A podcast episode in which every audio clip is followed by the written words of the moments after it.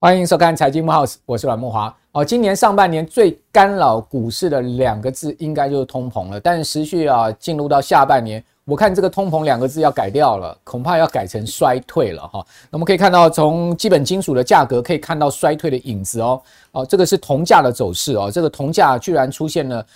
这么大的一个下。跌的一个幅度啊，今年以来，如果我们看到这个期铜价格啊，年初以来已经跌掉了百分之二十一了哈，最近一个月呢跌掉四点六趴，三个月哈一季度呢跌掉了十八趴，哦，所以这个铜价的下跌呢，其实就告诉我们哦，整个全世界的景气的一个疑虑了哈，因为毕竟这个金属价格里面哈，铜价素有所谓的铜博士之称了哈，呃，从铜价可以看到景气的发展方向。那另外一方面，我们可以看到现在目前。媒体大篇幅的报道所谓的长边效应，或是说有人叫做牛边效应。什么叫做长边效应、牛边效应呢？就是讲说在整个供应链上面的资讯不对称。好，因为供应链是这样子，一环接一环嘛。好，那这一环呢，它的资讯是来自于上一环，那上一环的资讯呢，又是来自于另外一环啊，它的更上一环。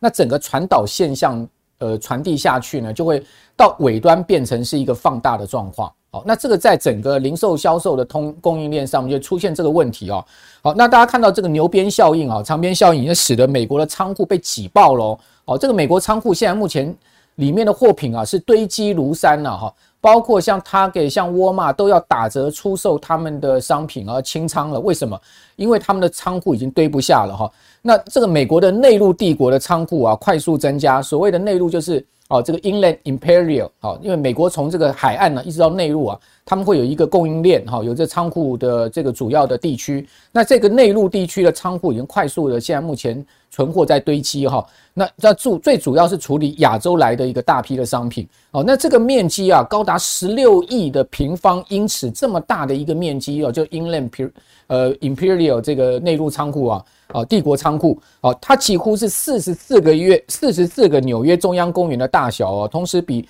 呃特斯拉在德州的超级工厂呢大了一百六十倍哦。那房地产服务商说呢，哦，现在目前内陆帝国的仓库闲置率啊是全美最低的哦，哦，不是空置率，是闲置率啊。哦，这仅有百分之零点六，就千分之六的面积哈是闲置的哈，那低于全国平均数的百分之一点三。哦，现在目前零售商啊提高库存啊，防止缺货，主要使得这个库存堆积，让厂商寻求更多的这个储存空间了。那估计啊，现在目前需要啊八八亿平方英尺的储存空间来放过剩的商品。那为什么美国现在目前的这个零售销售产业哈，他们的库存堆积的这个状况那么明显？就是我们刚刚讲的所谓的长鞭效应、牛鞭效应，好，因为呃，在疫情的这个供应链阻塞的情况之下，哈，尤其是因呃这个所谓的这个 homework 的情况之下，大大家大量采购商品，堆积商品，哦，不断堆在自己家里面，哦，然后呢，零售商也堆在这个仓库里面，好，那经过供应链这个所谓的牛鞭效应一一节一节的放大，放大到最后，零售通路他们 overbooking 甚至 triple booking，哦，下单下的非常的多。哦，那使得他们现在目前的销售啊，哦，出现了很大的一个呃堆积的状况，就好像我们一般讲说那个鞭子，那一甩之后呢，到末端那个波动的幅度是这个更大的，这个叫做牛鞭效应，就整个这个供应链放大的一个情况，现在目前是非常明显，而这样的状况也导致了部分的原因，也导致了台湾最新公布出来的采购经理指数，出居然出现了雪崩式的一个下跌哈。那这个问题可不小哈，这个台湾经济会出大事吗？哦，但是在此同时也看到股票在涨，你会觉得很莫名其妙，我就觉得好像有点神经错乱，这是怎么回事呢？哦，你看这个中经院所公布出来的这个采购经理指数啊，哦，居然出现了这个有这个数字编制以来最大的跌幅哦，哦，它七月的台湾采购经理指数呢，PMI。不但是中断了二十四个月的扩张，就是过去两年哈，它都在五十分界线之上，好呈现一个扩张。那五十以下哈，就呈现一个紧缩。那呃，这个最新公布出来的数字呢，跌到了四十七点八，居然一个月大跌了这个五点八个百分点。这个是二零一二年七月有这个指数编制以来，也是史上最大的这个单月的跌幅。那制造业未来六个月的展望也是连续三个月呈现紧缩，这可是啊这个疫情以来最快速的紧缩速度。所以我们看到这个数字啊，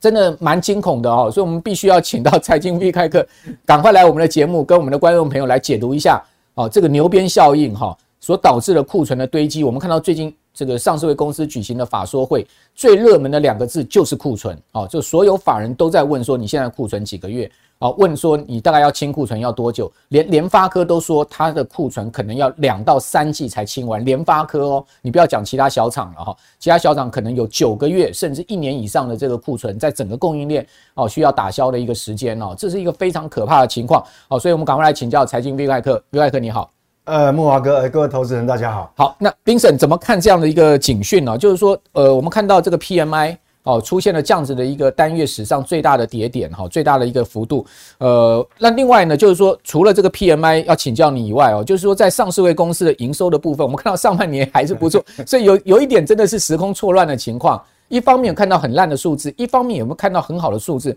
比如说上市位公司六月的营收三点八四兆，月增十趴多哈，年增将近十五趴。上半年营营收二十一点一六兆，年增也两位数了哈，而且创下史上新高的营收呢。六月有一百一一百四十三家，也算不少。好，那六月营收族群前三大：百货、金融、保险、电脑周边。好，那至于说年增前三大有电呃这个油气的这个蓝呃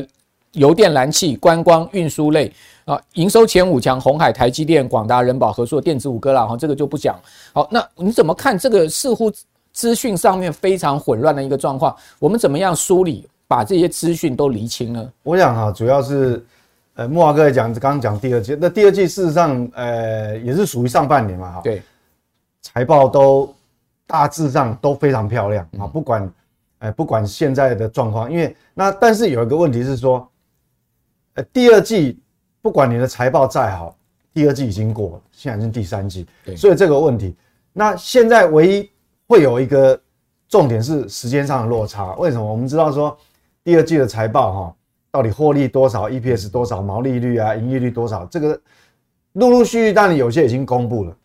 但是它的这个主管机关的期期限呢，是在八月十四号以前啊。八月十四号的傍晚，你要全部公布完毕。但是有的已经提前公布，对，所以说近期你看股价，基本上只要说呃第二季财报比较好的，基本上它的股价形态的强度就比较好。嗯，那他们是，但是这毕竟已经过去了。对，我觉得说未来我们要往后面看，其实市场比较在乎的是，哪怕你以前再怎么好，它是要看你后面你未来会不会更好。对。好，还是说你后呃前面很好，但是你后后面可能没有办法保证跟以前这么好，那就截然不同。所以我觉得说财报是，当然有些还没公布，但是我觉得未来要更在乎的是七月份的营收啊，七月份的营收，因为七月份代表是我想最近陆陆续续公布嘛。联电已经公布了嘛？对，它是代表它已经快快不能月增啊，增加一百多万。对，它虽然创新高，但是那个创新高的绝对数字是一百万一点点。我我觉得联电讲一百万真的是真的是不用讲。所以说理理论虽然它是创新高，但是它股价就没有办法很强烈的反应。对，所以我觉得重点是看后面。那刚木华哥提到那个这个美国，当然我们讲说这个库存的问题哈，那我们就要追本溯源了，因为。我们台湾这个当然是以出口导向的这种制造业嘛，哈，那你美国的库存怎么样，或美国好不好？你可能在一个季度，可能有时候不到不用到一个季度啦，看每个行业不一样，可能一到两个季度，它它会回它反反映到我我们这边的外销接单，所以它还是很重要。嗯，那我我们就来看哈，在美国，美国如果如果我们把它细分，哈，有有上游。好，我带来这张字卡，有上游、有中游、有下游。那下游当然就是零售销售的这个库存的数数据哈。那这个趸售业呢，它就是中中游。那上游可能就是比较偏，有一点偏原物料，或者说像像如果以我们台湾的半导体上中下游来看，上游可能就有点像什么，有点像这个这个这个台积电哦，IC 设计这个哈。那我们整个这样来看过过去啊，其实。如果刚木华哥呃跟各位报告那个数字呢，是属于这个这个零售销售。那零售销售最最近哦，那黄色的曲线我们看窜窜上来也是非常的快速。但是不管怎么样哈，它还不是它还不是最坏的、最严重的。因为我们看黄色的曲线哈，它只是回到什么？因为我们知道你因为价格因素，因为通货膨胀，你价格涨了嘛，所以你卖相同的数量的话，它本来零这个这个零售销售的数据，还有你库存数据，本来就会有一个自然的一个成长率。所以我们去抓过去的这个斜率哈，如果我们看零零售端黄色的曲线，其实它目前的库存只是回到它原有斜率的轨迹，它还没有很严重，嗯，但数字上我们看会很严重。但我觉得目前出最大问题是在上游跟中游，尤其是这个中游，中游就是红色的曲线，我这标的实在很可怕。那红色曲线它已经已经超过原来过去那个斜率的这个轨迹。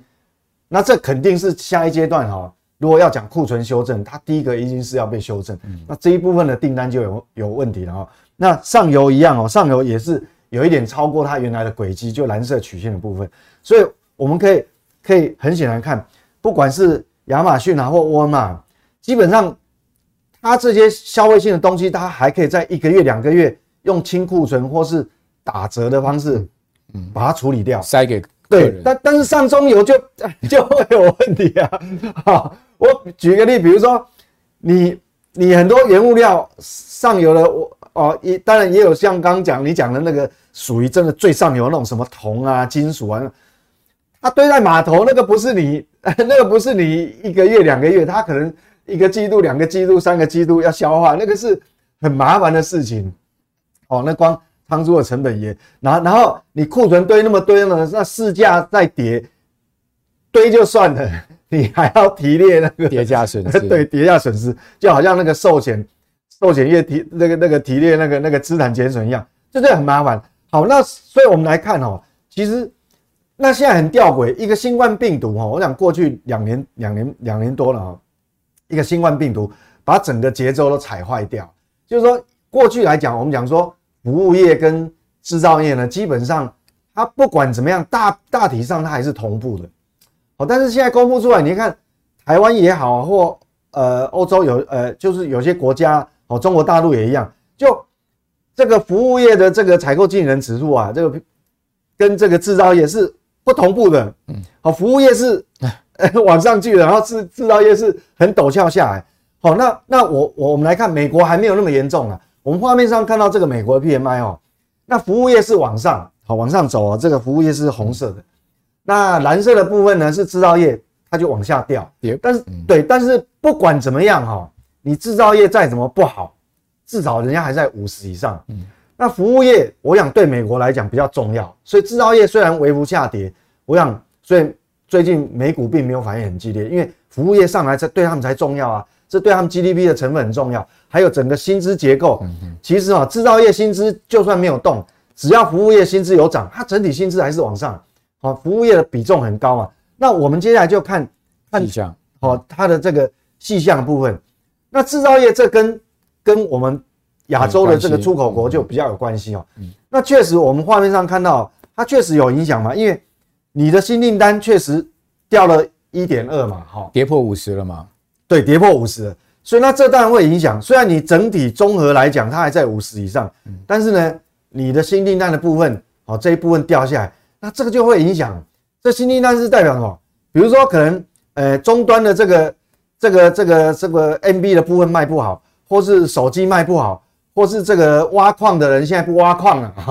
NVIDIA 卖不好，那他现在回过头，他现在给我们亚洲的半导体业这个下单，当然就就会少嘛，这会影响。所以哈，我觉得这个是慢慢传导。那中间还还有一项哦，我们为什么？我记得在一个半月前哦，啊，来木华哥这个节目，我们讲说哈，这个通膨就最最坏的状况应该已经出现了。那为什么？那个那个通膨数据，我们看看这所谓的这个原物料哈，它有一个项目叫做这个要素价格。好，你看这个要素价格，哦，跌很凶诶，嗯，跌的是 八十八个百分点。这里面哈，你看到这个右右右面那一项啊，跌最多就，所以你看啊，实实际上我我们在观察一些原物料的走势啊，确实我们可以领先预预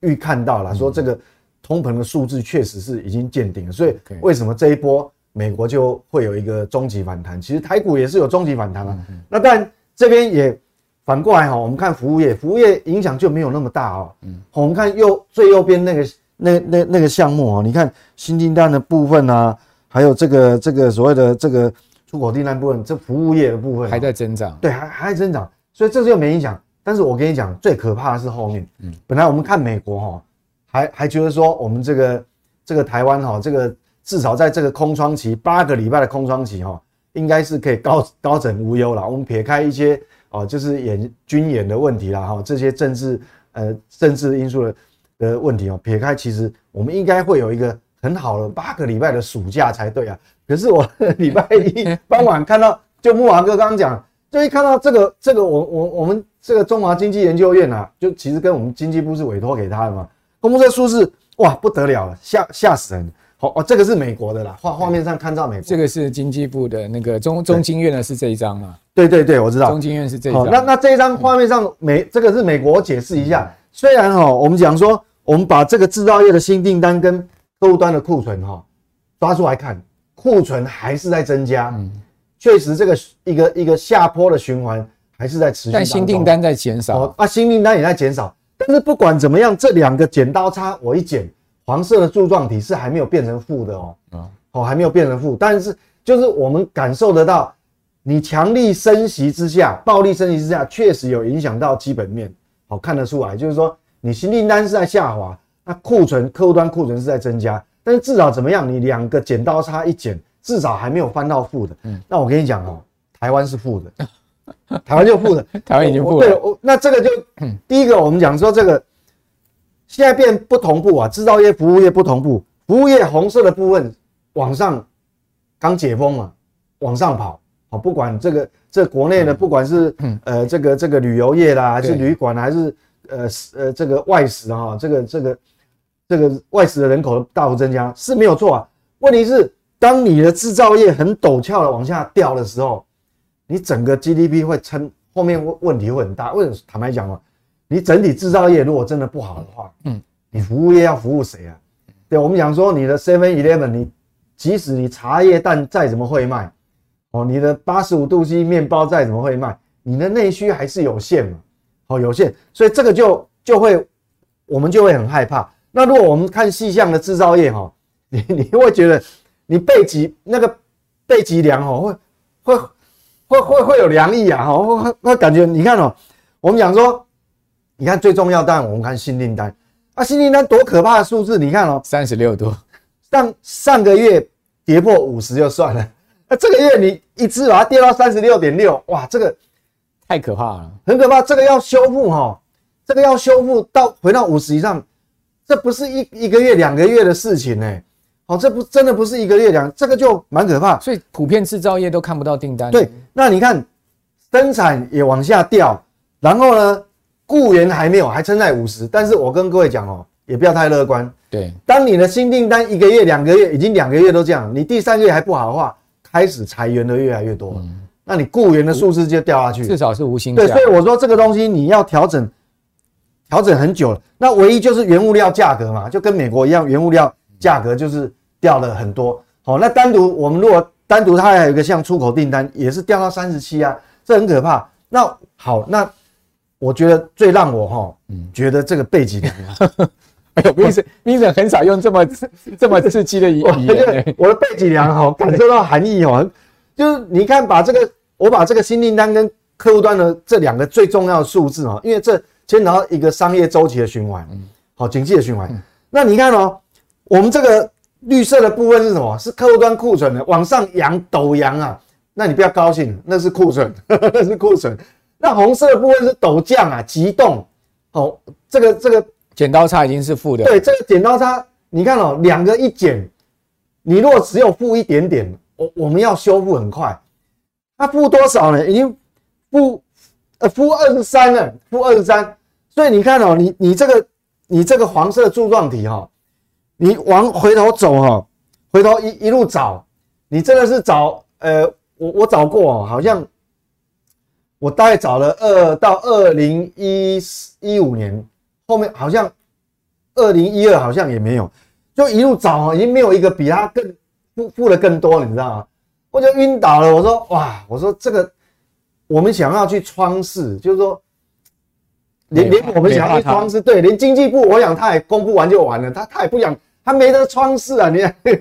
你凹不回来。所以中经院在呃发布这个数字的时候，我看中经院院长讲说，那个他要他他建议大家要注意那个应收账款。呃，对，所以说所以说这个东西哦，那那我觉得 保障问题了。所以所以这个哈，那我们我我觉得台湾哈。那我们要很小心哦，所以我我这边呃呃，我我把中国快中国的数据快速讲完哦，帮大家下个结论。你看中国大陆都没有我们严重哦，中国大陆都没有，我们一直讲说哇，它房地产好严重，哇，它这个封这里也封城，这里也封城，还有零星的封城。可是不管怎么样哦，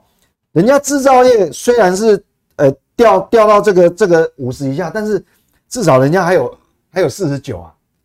人家还有四十九。那服务业服务业还还算还撑在上面，好，人家没没有那么严重。那如果我们去一样把最重要的这两个数据哈，新订单跟这客户端的存货拉出来比，至少这个剪刀差，人家还撑在零轴以上。哇，这个虽然只有零点一啦，那不管什么样，零点一也是还在零轴以上嘛。那我们真的掉太深，所以我做结论哦，如果说因为美国、中国很重要，对我们重要，因为我们就是出口依赖。那美中就是两个全球两个最大的经济体。如果我们三个地方美中台要来比较哈，同样都是把库存的数据跟新订单数据拉出来看哈，剪刀差现在目前哦，美国还虽然它快速往下，但是目前三个地方比它还算是最健康的。那中国大陆哈，红色的部分现在零轴挣扎，好在零轴挣扎，结果本来过去几个月。我们绿色的部分是台湾，本来过去几个月，我觉得我们台湾还，我还蛮蛮自豪，还骄傲说至少 我们还在中国大陆上面。那现在现在不能看了，OK？那陡峭到，所以所以我觉得说这样来看的话，我觉得在连接到我们接下来的这个这个第三季、第四季下半年投资哦，我就跟各位报告了哈，这个接下来你要非常谨慎，你的这个现金部位哈，可能要拉高一点。因为这个没办法窗视的，就接下来它绝对会慢慢传导到这些上市贵公司的接单的状况，还有它的营收的数字，好，可能就躲不掉。好，这个呃，Vincent 也很少用这么强烈的字眼告诉我们的观众朋友，可见这个事态是不一样的哈。那刚刚讲说没有办法窗视了，现在可能是破窗了。好，我们都经济学上有讲这个破窗理论，当一扇窗户被打破之后呢，后面的窗户就会跟着破啊，因为大家会知道说，哎，这个地方没人做了，所以我砸一颗石头打破窗子，那反正没人住嘛，后面就有人效法，就把其他窗子都打破。那台湾、韩国基本上就是全世界经济的金丝雀了哈。那没有，如果说台湾、韩国出现了这样状况哈，那就代表说美国、欧洲后面它的这个破窗效应就会出来嘛。所以这就是值得担心的地方。那最近啊，这个上税公司举行法说会哈，我们也可以看到就是说。出来的状况大部分都不好了啊！我很少看到这个法说说的很说下半年会比上半年好了，大概就台达电啊，这个呃呃老海英俊好敢说呢下半年比上半年好。此外呢，大概没有几家看到说下半年比上半年好，在精测也是说下半年会比上半年好。此外，大部分都说下半年都保守啊，或者说谨慎啊，或者说库存上升啊。那法说会之后呢，我们看到呃这个券商对于哦这些主要公司的平等哈，大家可以看一下。哦，那其实呃，这个减码的有哈，然后呢，呃，维持中立的有哈，然后呢，也有减码加码哈，那个呃，也有买进的啦哈。基本上我可以看到，就是说，呃，投信法人啊，或者是说券商啊，对这些公司的平等是不一的哈。不过讲实在，连呃稳懋的这个法说出来的状况实在很差了哦，所以为什么呃会被说重升降级哈？因为稳懋哈，居然跟你讲说它第三季的营收啊，可能还要再季减百分之呃。二十这个情况哦，然后另外义隆电也说，它第三季的营收要减三成，中位数减三成。稳懋也跟你讲说，第三季的营收也要中位数减三成，这个其实就符合刚刚讲 PMI 那个状况嘛。哦，所以看起来没有几乎没有这个呃营收是好的。那包括像三家 DDI 的哈，那这个平等都是就像联永平等就是减码嘛。哦，当然 DDI 的问题是更严重，你也可以看到 DDI 这些公司的股价跌成什么样子。敦泰从去年三百多块股价跌到剩下六十几，哦，然后呃天钰从去年三百多块股价跌到剩下一百出头，哦，联咏的股价跌到什么样子？去年六百多块钱呐，哦，股价跌到现在纯龟壳啊，哦，所以你会发现，哦，这个 DDI 驱动 IC 的问题都全部显现出来了哈。那至于说呃法人现在也是过去叫团报了哈，团报买股票，现在叫团卖了。好，团卖是什么意思？大家一起卖嘛，哈，就是跟着卖这些砍这些股票，尤其是呃，我们讲说之前大家看最好的呃这个呃 A B F 哈，这个窄板三雄哇，最近股价真的是有够疲弱，南电、景硕跟星星怎么样也弹不起来，好，然后呢股价都持续弱势，因为你看到。哦，最近五个交易日，投信卖超星星一万四千张了，景硕卖了两千六百张，哦，南电卖超也是第十九名。那我就很奇怪了，这上半年去年大家把 ABF 看得多好，说这个呃缺货啊，然后呢这个产能不足啊，一直要到二零二五年啊，订单接到爆啊，好，直接到二零二五年啊，那这到底怎么回事？请教 Vincent。我我想哈，因为你一旦美国端的。这个就是因为终端消消费还是很多是在欧美嘛，啊，那当然中国大陆也是很大一块。那如果当你的终端的销售它开始遇到一些销售上的一些瓶颈的时候，它没办法突破的时候，那厂商真的会开始找理由。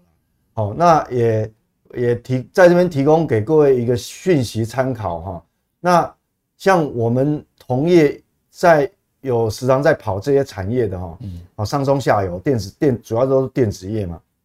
那现在有个状况就是说，先前上半年有，但有些下单，好订单还是给的还算很满，但是现在出现一个问题哈，其实我们知道老外在下单，其实他他们也是有有有他们他们的手段啊，就是说我现在下 order 给你，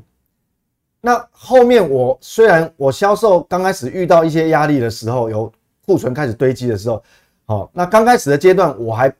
我还没有办法看得很清楚的后市，我就不会又一直又直接把你的订单取消。但是他会用一个手段，哈，这个在业界大家都出听清楚，他就会找一些理由，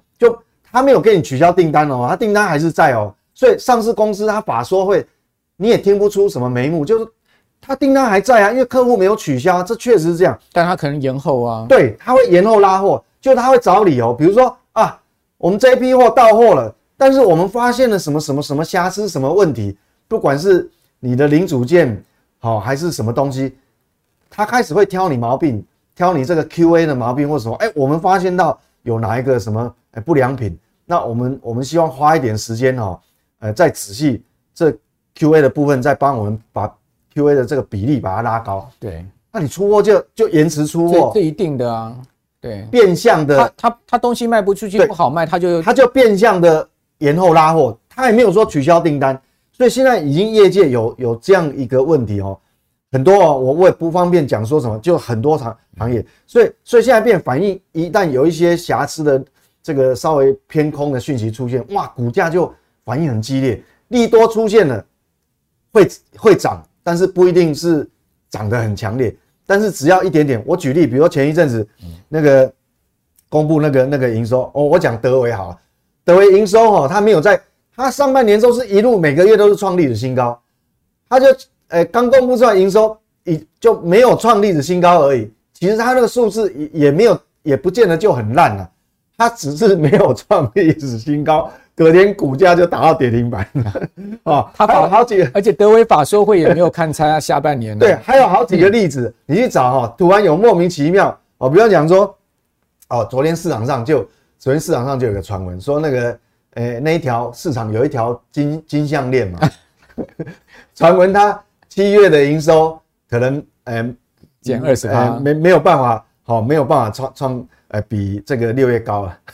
股价直接。你看那个投信跟倒垃圾一样，那个投信就昨天就投信卖，直接一路卖卖到跌停板。所以你看，就是说现在对这个利空哦反应非常的敏锐，所以大家要小心。那我回过基本面的研判啊，回到好，刚就因为我们刚讲法说，所以最近法说你要听到好的真的不容易。那我们回到最基本面的研判哦，你看哦，这个是在我们讲说哈，上个月这个外销订单公布的时候，有一个比外销订单更领先的叫做动向指数哦。那各位看那个动向指数，你看哦，这动向指数如果用金额来统计哈，是呃只有一个是五十以上，叫做什么电子业，其他所所有所有都是掉到五十以下。好，那这个这个我们就要非常小心了。好，这动向指数这代表什么？我们如果搭配 T M T M 呃 P M I 来交叉比对哈，八月二十二十还二十一要公布的外销订单哦，那你就不能太过于期待哦。这金额统计，那我们看它连资通讯都掉到五十以下。对，那我们来看加速，如果加速统计，因为我跟你讲，即便是同样是被动元件或同样是半导体啊，同样是晶圆代工，可能有些订单就集集中在哦，比如说台积电很好，台积电的很好不代表其他晶圆代工很好。以加速来统计来调查的话，全部你看一路看，全部都是四十几，嗯。好，只有一个一呃呃，只有一个资通讯是五十，但是资通讯它金金额是掉下去了，嗯，所以不见得好。所以综合来看，你看这全部都四十几、四十几啊，还有还有三十几的，要命。所以所以从这样来看的话，哈，整个所以已经不是单一行业。我说整个以总体经济的角度来，它已经是呃遍及各行各业了。哦，这个传导下去，所以接下来我们这个月要公布的外销订单，你就不能期待太多。好。那外销订单不好的话，那你要想一件事情，接下来它代表你接下来后面的至至少两个月的上市柜公司的营收，整体营收，你要你要期待它好嘛？就不容易哦，因为它是外销订单，又是那个营收的领先指标嘛。那还有，我从在另外一个角度哈，这个是总体经济面，我另外角度，这是台湾的主力产业，这个叫外销订单，一个资通讯，一个电子。那我黄色框框框起来，那个是什么意思嘞？黄色框框框起来是叫去年的下半年同步往上。你看下半去年下半年多旺，因为这个是接单的绝对金额。你看哦，它去年下半年多旺啊！那我们知道这个金接单金额是垫到多高，代表什么？今年的基期非面临的基期很高，代表你下半年你的 Y O Y。反射在上市柜，不管是外销订单接单状况，还是说上市柜公司你的营收，你要比去年这么高的基期好，年增率要正的，基本上哈，我想要要费一番努力了哈，不容易。所以接下来这个就是说我我们讲说我我们接下来要面对的事实，但呃我不能鸵鸟心态啊，我要接下来就要告诉各位说，我们现在面临下半年的这个这么多的这个数据哈。大概会呈现什么状况，你就要放在心上。好，但是股市还大涨啊，对不对？那这这是短线的啦。对啊，因为这两天总是有一些我神秘的力量，哈，维稳、维稳、维稳。哎，就台积电，你看嘛，每次那个下半场的时候，哇，特别强哈，连续两天，哦，这个神秘的力量。但是这个短期的现象到底能持续多久，我也不知道，我没把握。对。那外销订单变成是呃未来下半年有疑虑哈，然后 PMI 已经先显现了，然后刚刚 Vincent 拿了那么多图表资料跟大家讲，现在目前的景气啊这个下行的一个问题的同时呢，哦这个礼拜哈裴洛西来台湾之后哈，呃走了啊，我们看到中共马上宣布军演了哈，在台海周边呢这个六个区域等于说形同锁台了哈，虽然说时间只有三天哦，但我们也不知道哦到这个。呃，后面会不会还会再加加长这个这个呃行动的这个时间了哈？那裴洛西来台湾的风暴，其实真的是引发了全世界关注了哈。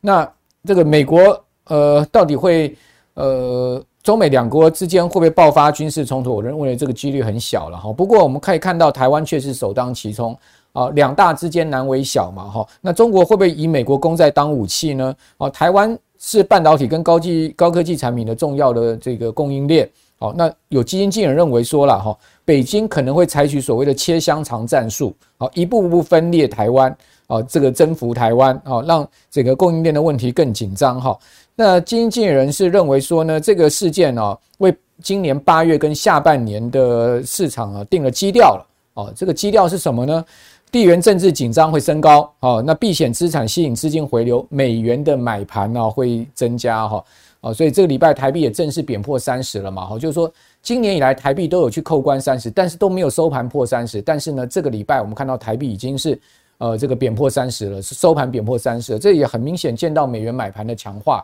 那又有这个景气的问题，又有锁台的问题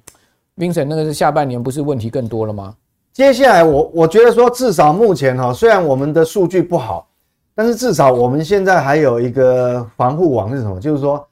美股最近还算强。对，好，那那美股其实如果你用技术面的形态来看，它也是一个一个上半年一个大的一个阶段跌幅之后的一个中期反弹哈。那到底接下来我们这个美国这个防护网，它到底有没有问题？好，那接下来我再讲一些美国哈，它到底基本面是不是有一些我们要关注的地方哈？那接下来我们这张图我们看到哈，这个是美国公债值利率，各位看哈，美国都还在升级循环，为什么公债殖利率它没办法创高？其实这个是有很大的一个疑虑啦，就是说。这个哈红色的曲线呢是两年期公债，它反映的是美国的货币政策；黄色的曲线是十年期公债。那十年期公债基本上反映的是什么？反映全市场、全市场的资金、全市场的公司挂牌的公司对未来经济前景的看法。那既然十年期公债它没办法创高，代表什么？其实美国基本面也是有疑虑的。虽然美股最近非常强，真的是非常强。好，所以导致这至少台股还有一个依托哈。那但是呢，现在有个吊诡，两年期公债殖利率高于十年期公债，你可以想象吗？如果台湾的假设台湾的这个呃呃呃五五年期公债殖利率呃只有一点二趴，但是一年期的我们讲说一年期的定存给你三趴，你不是疯了？怎么可能的事情发生？其实这个反映什么？就是说这倒挂过去哈。会出现这样的话，代表美国衰退的几率是非常高，尤其是你倒挂的时间这么长，你不是一天，不是两天，好，已经超过一个礼拜，已经超过两个礼拜，多恐怖！这个会导致哈一个现象，就是说，我们知道金融机构基本上它是靠有有也有蛮大的比例是靠这个存放款的利差在在在在在获利的嘛。当你的这个利率倒挂之后，代表金融机构放款的意愿就很低，所以你的资金就没有办法流到实体经济嘛。好，那这个会有问题，所以我觉得这个我们还是要持续来关注哦。哈，就是说，美 FED 如果说还是一只鸵鸟心态也没有用啊，因为他们扭转不了这个市场出来这个钱哦。我想人会骗人，FED 也会骗人，但是钱不会骗人。嗯，哦，钱他该做什么事他会做。那另外，我从另外一个角度，美国的隐忧是什么？各位画面上看到这个图，这个是纽约轻原油的图，这是周 K 线。各位有没有看到哦？这个有个很长的红棒，这是什么？就是上半年俄乌刚开战的那个时候，所以美国呃全世界所有的能源全部价格都涨翻了，不包括不管你是原油啊、热燃油、天然气啊、什么汽油都一样。可是各位有没有看到啊？这个价格已经跌破俄乌开战的那个时候的价位。那这个哈，我长期观察这个总体经济，我跟各位报告一下，这个是什么现象？这代表哈，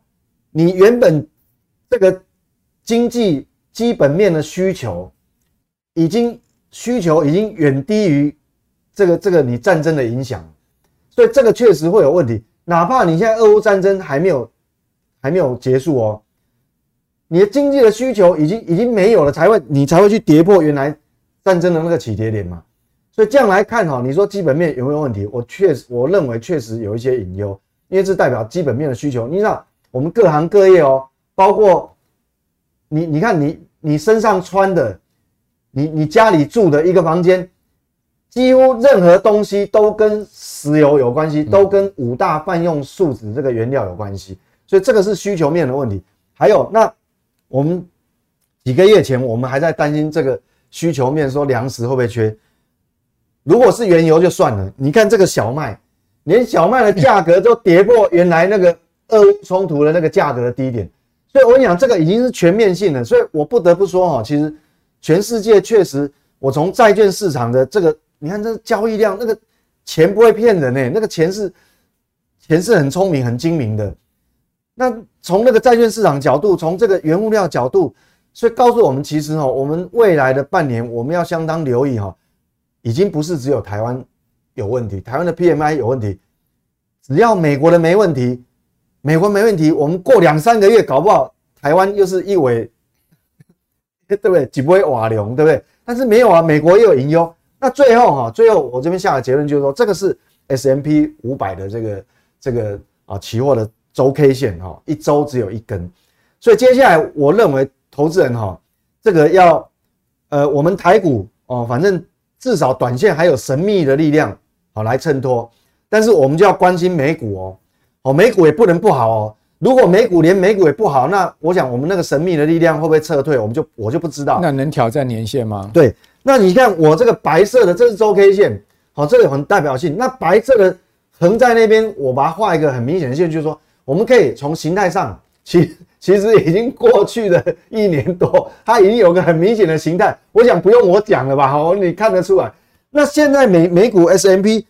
进入一个一大段的跌幅以后，它一个终极反弹。当然，我们非常希望它能够站上这个这个白线颈线，好颈线。那很显然，它目前会有一个很大的压力嘛。那我们就盯着看哈，这个我，你要看一个礼拜也好，三个礼拜或一个月、两个月。如果说很明显确认它冲不过去，然后开始回头的话，哦，那大概我们就要知道我们所有的股民，你的交易策略，我我我刚呃前半段有讲嘛。你真的要把资金比重就要拉高哦，哪怕你手上的标的，我不管是是 ETF 还是共同基金还是 anyway 哈，你的标的你要适当减码，哪怕你有没有赚钱也好，没赚钱也好，哦，现金可能对你那个时候会很需要，因为你你下来了，你后面才有才有能力捡便宜嘛，哈，我们呀一个一个寒冬嘛，哈，说这张图哈，最后的这个结论。让大家好好的放在心上。好，那这个颈线的位置哈，S M P 五百指数大概在四千两百五十点附近嘛。对，这个就是我们下半年观察的一个重点。那，那现在目前 S M P 五百指数呢，这个位最新的位置呢，大概在四千一百五十点，就是说才最就只有一一百点的空间而已。对，当然我们就希望，当然我们也不是呃，我们当然希望它好了，就是希望说美国的景气能够能够一路好，好到接下来把我们的 PMI 数据也扭转了。把我们的外销订单也变好了，哇，那让人皆大欢喜哈。那这是我我提供，就是说大家要下半年要谨慎的一些地方。好，那那我我也是这么希望的哈。当然，我也希望我是神仙，可以这样叮一点之后呢，一个精灵就变出来，然后呢，所有的世界就会变美好哈。两岸的紧张冲突也会变没有哈。但我想这个理想归理想哈，那我们都希望世界是美好的，但往往世界就并不是这么美好。所以，我们还是得面对现实啊。那刚 Vincent 所提供的所有数据，好，以及呢，呃，对于整个金融市场的观察，好，股市的一个方向可能的变化，提供给我们所有观众朋友参考了哈。大家可以再回去啊做做功课啊，再针对呃我们今天所讲的这些内容呢，再去做更多的推演跟研究了哈。那今天非常谢谢财经 V 外客啊，也谢谢我们观众朋友收看，也请我们的观众朋友呢，呃。记得一定要在六日收看我们的财经幕后时在这个时间点上面同时呢也上各个这个影音平台呢搜寻我们财经幕后时啊帮我们呃分享给你更多的好朋友。啊我是阮木华我们就下次见拜拜。